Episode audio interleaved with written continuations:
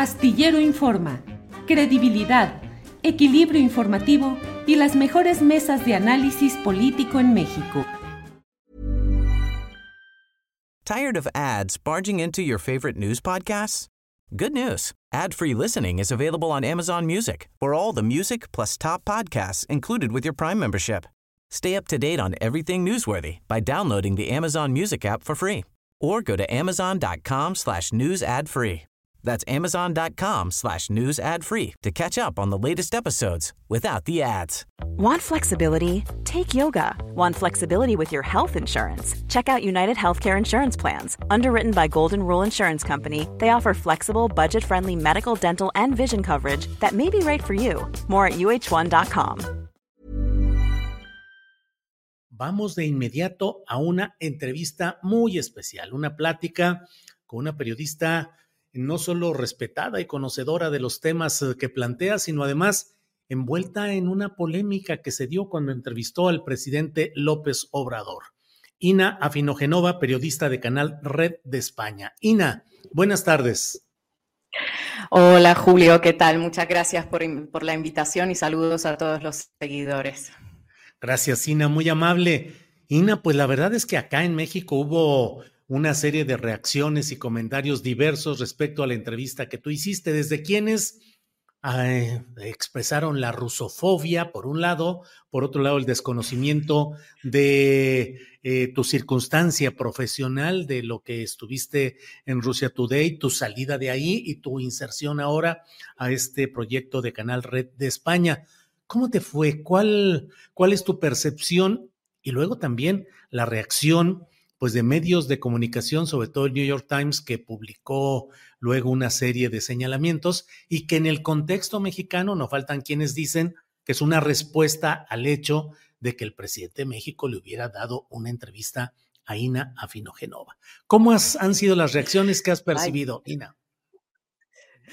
Bueno, eh, tengo que confesar eh, que yo sabía que esto se iba a generar porque estoy bastante curtida con toda, en todas estas polémicas que se generan alrededor de mí desde hace muchísimos años. Lo he vivido aquí en España, ha sido muy duro, sobre todo pues el año pasado, cuando me han generado pues una serie de titulares absolutamente mentirosos, difamaciones. Y yo sabía que esto de alguna forma iba a cruzar el charco eh, y, y, que se iba a producir. Pero precisamente por eso a mí ya no me afecta tanto. O sea, hace un año, hace dos, pues me preocupaba mucho en lo personal, me generaba mucho dolor y ahora ya eh, por salud mental simplemente me abstuve de, ver esas reacciones. Entiendo que han aparecido antes de que eh, saliera la entrevista, antes de que la publicáramos completa. En el primer momento en el que se anunció que habíamos podido entrevistar al presidente,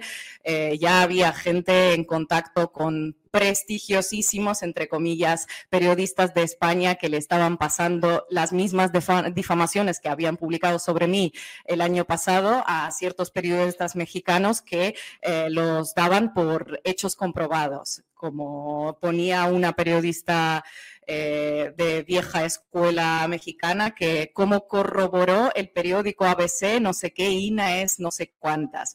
Eh, el periódico no corroboró nada. Decir que INA es agente de Putin no es corroborar. Para corroborar algo necesitas mostrar pruebas, es de primero de periodismo, cualquiera lo debería saber, pero bueno, eh, los medios y los grandes medios vemos cómo están funcionando, ¿no? Un ejemplo de ello es pues la reciente publicación de New York Times y las publicaciones que tú has estado siguiendo eh, muy de cerca, que han aparecido en ProPúblico, en, ProPública, en Deutsche Welle, etcétera, etcétera. Em, entonces, bueno, pues mi, reacción es como, bueno, risas, la de siempre. Ojalá tuviese tanto poder, ojalá tuviese ese poder que, que me atribuyen eh, yo trabajo eh, para un medio muy pequeño de España que se sostiene únicamente con las aportaciones de los suscriptores de Canal Red, que tenemos ahora mismo como 19 mil personas en España que nos apoyan mensualmente. y precisamente son ellos los que han hecho posible mi viaje a México. He ido con mi propia cámara, que por cierto hemos perdido en el avión, o sea, para que entiendas un poquito la precariedad en la que se ha grabado esa entrevista. Y a mí misma me sigue sorprendiendo, eh, sorprendiendo el hecho de que me la haya concedido a mí y, no a nadie más, ¿no? Yo creo que en México, frente a todo ese panorama mediático, pues hay periodistas muy dignos, eh, podríamos nombrar unos cuantos, creo que tú estás en ese grupo, eh, pero entiendo que, bueno, pues he tenido la suerte o cierto reconocimiento del trabajo, de la trayectoria que he tenido y mm, las impresiones, pues eh, estoy muy contenta, estoy muy feliz para mi carrera, no vamos a, no te voy a mentir, ha sido un hito, eh, un auténtico hito. He aprendido mucho también de eso, algunas críticas de lo dentro de lo constructivo, ¿no? Me van a ayudar, supongo, a crecer para hacerlo mejor si en algún momento llego a tener una oportunidad por el estilo. Eh, pero todo eso que se ha dicho mm, sobre mí es que mm, intenté no leerlo, porque ¿para qué? Oye, Ina, ¿y fue rápida la respuesta a la solicitud de entrevista que hicieron eh, Canal Red y tú? Eh, te cuento, es que fue todo muy sorprendente y lo cuento con consentimiento de la persona con la que lo he arreglado. Eh, ella sabe perfectamente. Además, me parece que es necesario darle ese reconocimiento a esas personas que mantienen bajo perfil, que nadie conoce, pero que hacen muchísimo trabajo. Eh, en el equipo del presidente hay una persona que se llama Jessica Ramírez, eh, a veces la nombra, Jessie, con mucho cariño. Yo he hablado con ella, te voy a decir hasta las fechas, en octubre, eh, sobre pues, un asunto laboral de otra índole que estaba yo preparando para un programa que hacemos en Canal Red. Y así, medio en broma, hablamos de, oye, ¿y qué, ah, crees que se podría en algún momento entrevistar al presidente? Y me dijo, bueno, vamos a ver. Y en ello quedó. Después em, grabé un vídeo pidiéndole una entrevista al presidente, se lo envié a Jessica, así, bueno, si tienes una oportunidad, se lo muestras se lo mostró y él eh, parece ser que le dijo que sí porque había conocido algo del trabajo que yo había hecho, había pues mm, seguramente visto algún recorte mío de la base, al fin y al cabo pues eh, al ser el youtuber más seguido de habla hispana pues supongo que se enterará de alguna manera de, de lo que se mueve por ahí, ¿no? Entre otros personas por Jesse o también me, dijo por su hijo Gonzalo, ¿no? Em, entonces, em, eso pasó en octubre, luego em, sucedió el huracán y yo pensé, bueno, pues ya está, no, no se va a dar porque ya está en otra y luego empieza la campaña y bueno, lo intenté, pero mala suerte, pues era lo esperable. Y en enero, a principios de enero, me escribió Jessica diciendo, pues me dijo que sí, ¿Cuándo puedes mm. venir? Y yo era como, a ver, ¿cómo, ¿cómo lo hago? Porque Canal Red es un medio muy humilde, pese a todo lo que se ha dicho sobre financiación de Putin, es patraña, o sea, tenemos un estudio, no tenemos ni camarógrafo, tenemos tres cámaras, somos 20 personas que trabajan entre, entre todos, hacemos de todo. Entonces era como, bueno, tengo que encontrar primero un equipo técnico, luego ver cómo me, voy a México, con quién voy. Y entre todo esto, que estoy sola en eso para organizarlo, pues pasé como un par de semanas y al final fui a principios de febrero que también otra cosa que me gustaría aclarar, se ha intentado vincular mucho esta entrevista con la muerte de Navalny, del opositor a Putin en Rusia, pero es que la entrevista se ha grabado como una semana antes. O sea, es que he visto un programa que dice, es que se están riendo y ni una palabra sobre Navalny, pero es que Navalny estaba vivo cuando se grababa la entrevista. Entonces es como todo un absurdo que han creado alrededor de esa entrevista que es espantoso y vergonzoso, pero bueno, a la altura de estos grandes medios de información ¿verdad? Bueno, eh, viajé em, siempre con cierta desconfianza, pensando, bueno, seguramente en algún momento voy a estar en México, habremos gastado aquí pues, ese dinero en, el alquiler de un piso y, en el billete y me van a decir a dos horas que, pues, que la agenda ha cambiado, que es perfectamente posible, ¿no? Y después, es, esto ya es, te lo cuento como una anécdota, parece ser que la agenda estaba sujeta a cambios y que el presidente se le olvidó que tenía eso programado y dijo que bueno, que, se iba, pero Jessica le recordó y, y le dijo, oiga, que que es que ellos son muy pobres y ya están en México, ya, ya llegaron, o sea, ya se gastaron el avión. Y entonces él le contestó algo como que, bueno, bueno, entonces sí, ya que, ya que son así pequeños, pues que vengan. Y, y así se dio, yo no me lo podía creer, pero bueno. Em, estoy hasta el día de hoy absolutamente impresionada por, por esa oportunidad que, que, que tuve y por todo como sucedió, ¿no? Ina, ¿qué te llamó más la atención desde el punto de vista del periodismo, del análisis político, de lo que viste? No hablo solo de las respuestas que te dio, sino cómo viste el ambiente, el entorno, la actitud, las posturas de López Obrador. Em, bueno, primero aclarar una cosa, ¿no? Yo me dirijo a un público más internacional, más em, de Latinoamérica, no solo a México, entonces a mí me interesó hablar con una figura política del progresismo que ha logrado, eh, mm, en mi opinión, sentar las bases de una transformación en un país y en una región tan sumamente complicado eh, y que se retira seis años después, que esto es una barbaridad de mandato, ¿no? Estamos más acostumbrados a mandatos de cuatro años aquí en Europa.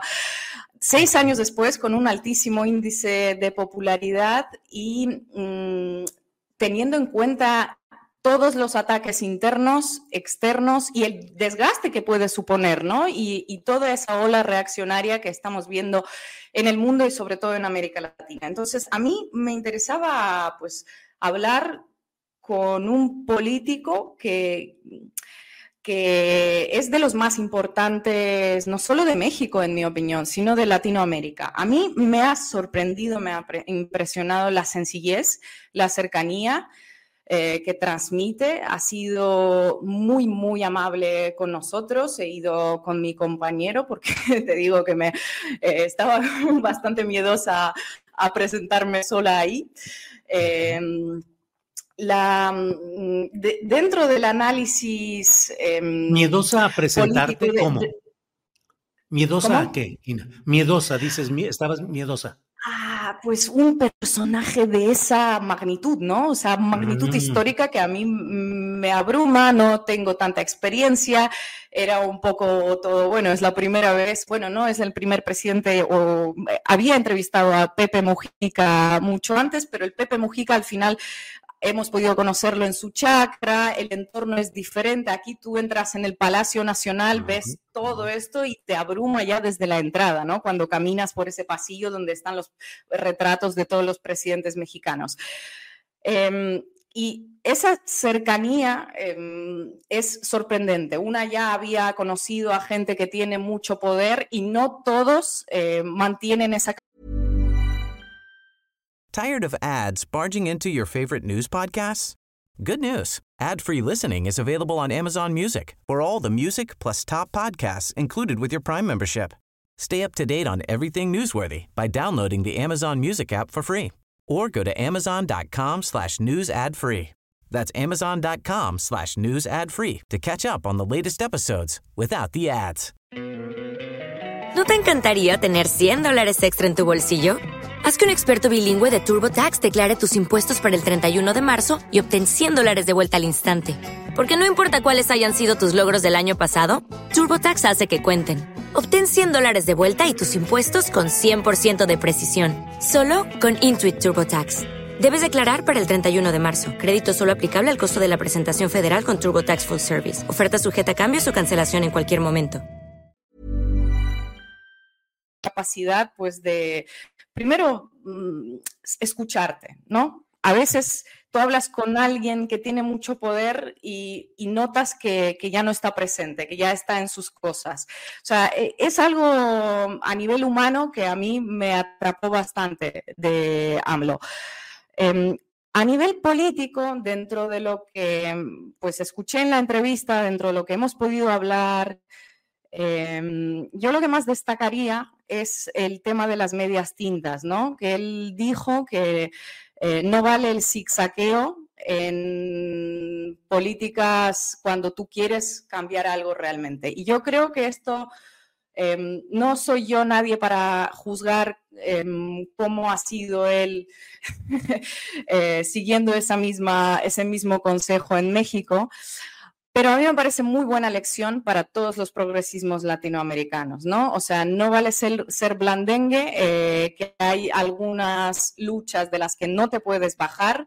Eh, y esto es muy, muy, muy necesario que algunos líderes latinoamericanos progresistas lo oigan en estos momentos. Algunos no lo han entendido y han abierto puertas a candidatos absolutamente espantosos.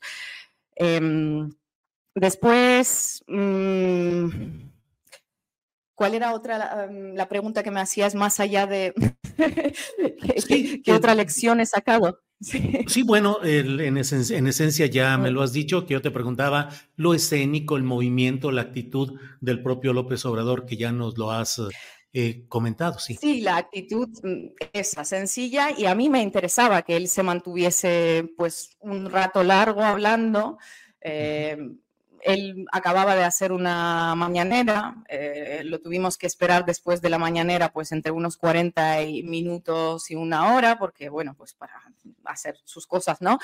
Entonces yo pues tenía miedo de que, bueno, ya lo, voy a tener cansado, esto va a durar media hora y no voy a recibir las respuestas a las, preguntas que a mí me interesan. Y, no, la verdad que creo que lo he cortado bastante abruptamente porque a mí ya mm, sentí que se estaba cansando mucho, pero después se quedó como un rato más hablando con nosotros eh, detrás de las cámaras y, y ha sido, bueno, eso, lo que te digo, ¿no? Es una charla muy amena, muy cercana y que te da mucho conocimiento. Una charla con algunas cosas que tampoco puedo contar. Esas son las buenas, Ina, eso es lo que nos debes de contar. Son las buenas, sí, algún día te... ¿Platicaron un rato después de la entrevista? Sí, sí, sí. Bueno, unos 15 minutillos tampoco. Esa foto famosa que, famosa, que se hizo viral, eh, se hizo después. Sí, sí, sí. Eso ya fue cuando ya se retiraba, estaba en la puerta y, y como nos pusimos ahí, bueno, y ahora muchas gracias, agradeciendo y tal, eh, pues se quedó un ratito más ahí hablando de asuntos. El, el, off the record siempre es más, tiene más chicha, ¿no? Porque ya están las cámaras apagadas, los micrófonos apagados, es más interesante siempre. A mí me resultó enriquecedor tanto el off the record como todo lo que me ha dicho frente a la cámara también. Ina, pues un ejercicio periodístico muy reconocido, muy difundido, muy polémico, porque además entra en un México que está inmerso en, una, en un debate muy acalorado respecto a varios hechos, entre otros, em, cuatro medios ya extranjeros han publicado supuestas versiones de filtraciones de la DEA en las que se trata de vincular al presidente de México con donaciones eh, de, o ayudas de grupos del crimen organizado a anteriores campañas del propio ahora presidente de la República. Y la discusión de fondo ahorita está Ina, ¿qué tanto el periodismo puede recurrir a las fuentes no mencionables, a las fuentes conocedoras de los temas, pero sin citarlas? ¿Qué tanto nos usan como instrumento para tratar de posicionar lo que en este caso agencias como la DEA les conviene en procesos de sucesión en gobiernos o en países donde hay en el poder corrientes progresistas o democráticas. ¿Cómo ves ese debate, Ina? Es que el patrón es el mismo, ¿verdad? Y además el contexto importa. Yo no soy, no estoy en contra de usar fuentes anónimos para, anónimas para protegerlas eh, cuando son fehacientes y te fías de ellas, pero es que aquí em, ni siquiera, o sea, es que aclaran, ayer el reportaje de New York Times te, dice directamente que esas fuentes pueden incurrir a errores que no son corroborables, que no sabemos qué es lo que están diciendo, pero entonces si no sabes lo que están diciendo, ¿por qué lo vais a, a publicar? ¿No? Es como, o es una ingenuidad absoluta de que no sabemos qué es lo, quiénes son, pero bueno, aquí, aquí tienen lo que han dicho y lo publicamos a pocos días del inicio oficial de la campaña presidencial en México, cosa que New York Times no son ingenuos y lo sabemos perfectamente. Y además, o sea, es como el 70% de la nota es el background de lo que ya había dicho Tim Golden, de lo que ya había dicho Anabel eh, Hernández, de lo que había publicado Inside Crime. Entonces, no hay ninguna novedad, salvo que existe existían algunas publicaciones, pero que no sabemos qué son. Entonces, es un no contenido, eh, una noticia para publicar, para decir que no tenemos ninguna noticia dentro. Entonces, em, a mí me parece que pues estamos observando una decadencia del periodismo que no es algo nuevo tampoco, porque ya lo habíamos visto en otras ocasiones, en otras campañas, eh, pero es, tienes que tener algo mucho más contundente que esto para, para afirmar em, a pocos días mm, del inicio de la campaña, en plena campaña presidencial, eh, lo que estás afirmando para intentar vincular al presidente con financiamiento narco. Y además, em, Es que estoy pensando, ¿no? Hay algunas investigaciones que, se han hecho, que han em, descubierto graves crímenes de, lesa, crímenes de lesa humanidad, como por ejemplo las de Seymour Hersh, ¿no? Que también se habían basado en fuentes anónimas. O sea, aquí hay que abrir todo un debate, ¿no? Si podemos usar fuentes anónimas para sostener determinadas informaciones o no. Depende, Depende para qué, depende en qué contexto, depende en qué momento se usan, depende eh, mm, qué es lo que revelan, porque aquí no vemos revelación de absolutamente nada. Parece todo cogido con unas pinzas que dices, bueno, pero esto, es, esto forma parte de la campaña, pero es que además esto no es la primera vez y México no es el primer país donde sucede esto. Lo hemos leído en Ecuador, semejantes em, publicaciones. Hemos visto en Brasil todas las campañas que han hecho con Lula, las estamos viendo en Colombia. Em, y, cómo se desvía el debate, ¿verdad? Porque muchas veces eh, los vínculos reales con el narco los tienen los poderes judiciales, los poderes económicos, pero esto es como que no se habla.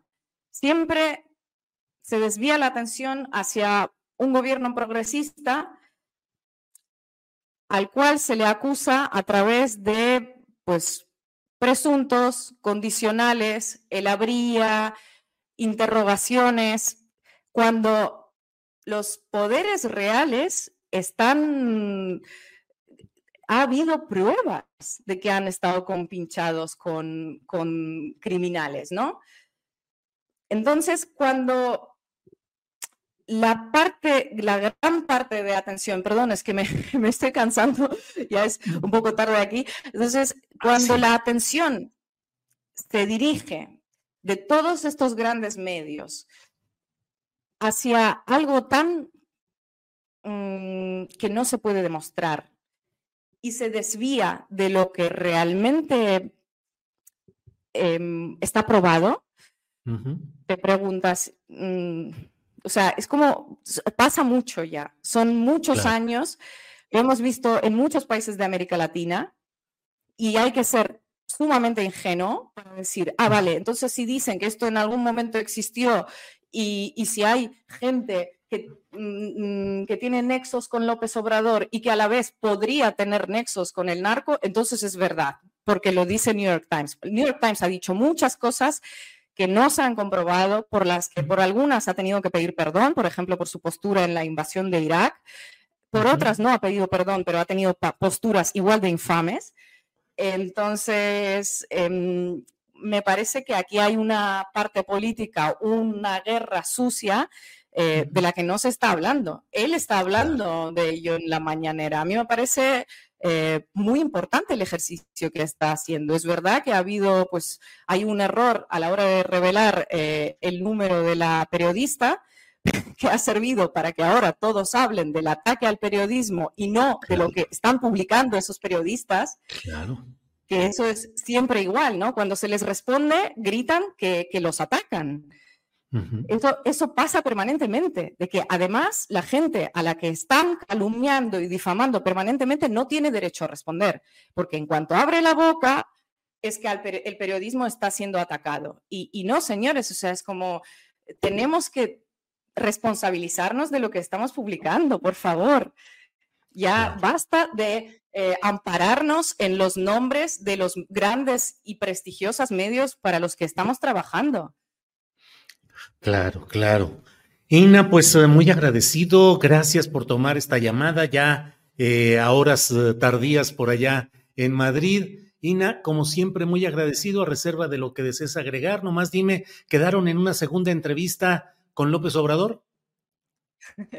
No quedamos. Yo me gustaría, ya después de, de que se retire, Mm, ese ya va a ser como el próximo reto, pero no creo que tenga, vaya a tener semejante suerte dos veces, ¿no? Y además creo que hay otros colegas muy dignos por ahí que podrían eh, recibir ese, ese, bueno, privilegio, ¿no? Por decirlo de alguna forma. No, no quedamos en nada, no. Bien, Ina, pues te agradezco mucho la oportunidad de platicar. Eh, Estamos muy atentos a tu trabajo. Saludos a todo el equipo de Canal Red de España y seguimos adelante, Ina. Gracias, Julio, y muchas gracias a todos los que nos han seguido. Apoyen el Astillero Informa, apoyen a los pequeños medios, porque Así. ahí está la esperanza. Ina, muchas gracias y seguimos adelante. Gracias, hasta pronto. Chao, chao. Tired of ads barging into your favorite news podcasts? Good news. Ad-free listening is available on Amazon Music for all the music plus top podcasts included with your Prime membership. Stay up to date on everything newsworthy by downloading the Amazon Music app for free or go to amazon.com slash news ad free. That's amazon.com slash news ad free to catch up on the latest episodes without the ads. ¿No te encantaría tener 100 dólares extra en tu bolsillo? Haz que un experto bilingüe de TurboTax declare tus impuestos para el 31 de marzo y obtén 100 dólares de vuelta al instante. Porque no importa cuáles hayan sido tus logros del año pasado, TurboTax hace que cuenten. Obtén 100 dólares de vuelta y tus impuestos con 100% de precisión, solo con Intuit TurboTax. Debes declarar para el 31 de marzo. Crédito solo aplicable al costo de la presentación federal con TurboTax Full Service. Oferta sujeta a cambios o cancelación en cualquier momento. Para que te enteres del próximo noticiero, suscríbete y dale follow en Apple, Spotify, Amazon Music, Google o donde sea que escuches podcast. Te invitamos a visitar nuestra página julioastillero.com.